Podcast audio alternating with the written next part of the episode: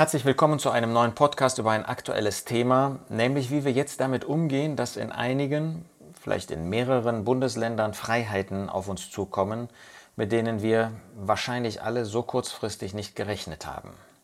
Als biblischen Bericht dazu möchte ich die Geschichte von Noah nehmen. Wir lesen in 1. Mose 6 bis 1. Mose 9 die Geschichte von Noah und finden, dass er über ein Jahr in der Arche zubringen musste. Seine Verhältnisse waren sicherlich viel, viel beengter als die Verhältnisse, die wir in diesen letzten wenigen Wochen erlebt haben. Und dennoch waren das Einschränkungen für uns. Nicht nur Einschränkungen im Blick auf die Gemeinschaft, die wir als Geschwister untereinander haben konnten, sondern auch soziale Einschränkungen für viele auch innerhalb der Familien. Und jetzt ist die Frage, wie ist Noah damit umgegangen? Wir finden, dass Noah nicht einmal gemurrt hätte. Jedenfalls berichtet Gottes Wort das nicht. Ein Jahr lang in dieser Arche, in diesem engen, äh, vergleichsweise kleinen Schiff, das muss schon eine Herausforderung gewesen sein für ihn, seine Frau, seine drei Söhne und deren Ehefrauen. Aber wir lesen nicht von Murren, wir lesen davon, in was für einer Treue, in was für einer Gelassenheit sie das mitgemacht haben wirklich ein Vorbild, ein Vorbild des Glaubens für uns, die wir so leicht schimpfen über die leichtesten Einschränkungen. Wenn wir daran denken, wie man in China, wie man in Nordkorea leben muss, und dann haben wir es so gut und sind so leicht dann schon äh, nervlich belastet und äh, nervös und äh, unzufrieden mit allem, das finden wir bei Noah nicht. Und dann heißt es in 1. Mose 8, Vers 13, es geschah im 601. Jahr, im ersten Monat, am ersten des Monats, da waren die Wasser von der Erde vertrocknet. Vers 16, Gott spricht zu Noah, geh aus der Arche, du und deine Frau und deine Söhne und die Frauen deiner Söhne mit dir. Er soll die Tiere mitnehmen und dann heißt es, dass sie alle mit ihm hinausgehen, dass sie auf der Erde wimmeln und fruchtbar sein und sich mehren auf der Erde. Und dann heißt es in Vers 18, Noah ging hinaus und seine Söhne und seine Frau und die Frauen seiner Söhne mit ihm. Was hat Noah für einen Auftrag von Gott bekommen? Einfach nur die Tiere freizulassen. Und dann war er sozusagen in einer Situation, wo er sich frei verhalten konnte. Jetzt fragen wir uns, was wird Noah als erstes gemacht haben, nachdem er in die Freiheit kam?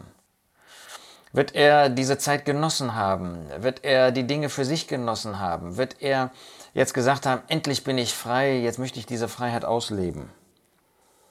1. Mose 8, Vers 20 Und Noah baute dem Herrn einen Altar, und er nahm von allem reinen Vieh und von allen reinen Vögeln und opferte Brandopfer auf dem Altar.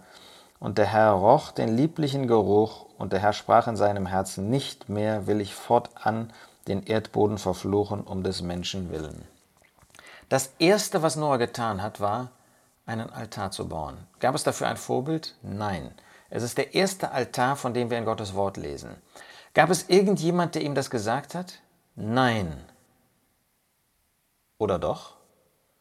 Der Geist Gottes, der nicht in ihm wohnt, wohnte, wie er in uns wohnt, aber er hat ihm deutlich gemacht, das Erste, die Erstlingsfrucht jetzt dessen, dass er hinausgehen konnte, gehört Gott.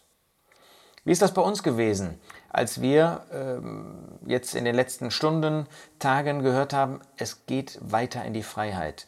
An vielen Orten kann man wieder Gottesdienste abhalten in Freiheit, in alter Weise, nicht ganz, ähm, aber doch ähm, für, für manche Orte, wo man äh, vielleicht sogar am alten Ort zusammenkommen kann, vielleicht sogar alle Geschwister. Was war der erste Impuls? War das, äh, mit Freunden zu reden? War das, äh, sich darüber zu freuen? Das dürfen wir alles tun. Oder war das, wie wir das jetzt hier finden, dass Noah als erstes zu Gott ging und Gott einen Altar baute und Gott die Ehre gab, die Gott zustand. Er tat das auch in Übereinstimmung mit Gottes Gedanken. Wir lesen nicht, dass Gott irgendwie eine Anordnung gegeben hat, dass man nur reine äh, Tiere eben opfern konnte. Aber Noah hat das verstanden, dass eben von den reinen Tieren er mehr mitnehmen musste. Vielleicht hat er ein Jahr darüber nachgedacht, warum musste ich von den reinen Tieren mehr mitnehmen? Und dann hat er, ich nenne das einmal geistlich instinktiv, verstanden, das sind die Tiere, die ich Gott bringen kann. Das sind die Tiere, die in Übereinstimmung mit Gottes Person, mit Gottes Wesen stehen, rein, heilig. Ähm, das war sicherlich sein Gedanke. Aber der erste Impuls, er brachte es Gott. Ob wir auch solche sind, Wenn vielleicht an einigen Orten man am Sonntag wieder zusammenkommen kann in dem alten Versammlungsraum, ist das Erste, was wir Gott bringen, dass wir ihm Anbetung bringen. Und jetzt gar nicht, ähm, dass, dass wir den Tod des Herrn verkünden. Darüber wollen wir uns freuen, dass wir auch das wieder tun können, auch zur Ehre des Herrn. Sondern einfach diesen Dank, dieses Lob, diesen Preis, diese Anbetung Gott zu bringen, dass er uns jetzt wieder in einer Freiheit, wie wir sie immer gekannt haben, die wir heute leben, die, die aller, allermeisten von uns, äh, die wir so selbstverständlich hingenommen haben, die jetzt für wenige Wochen einmal unterbrochen war, dass wir Gott den Dank dafür bringen, ihm die Anbetung dafür bringen, dass das jetzt wieder möglich ist, dann wären wir Nachfolger dieses Glaubensmannes Noah.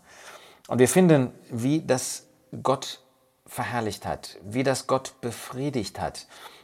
Und interessanterweise, ähm, das merkt man ja gar nicht, wenn man nicht die ganze Geschichte liest, dass Gott, nachdem er dieses Opfer gebracht hat, Noah, das erste Mal überhaupt mit der ganzen Familie spricht. Bis zu diesem Augenblick hat er nur mit Noah gesprochen.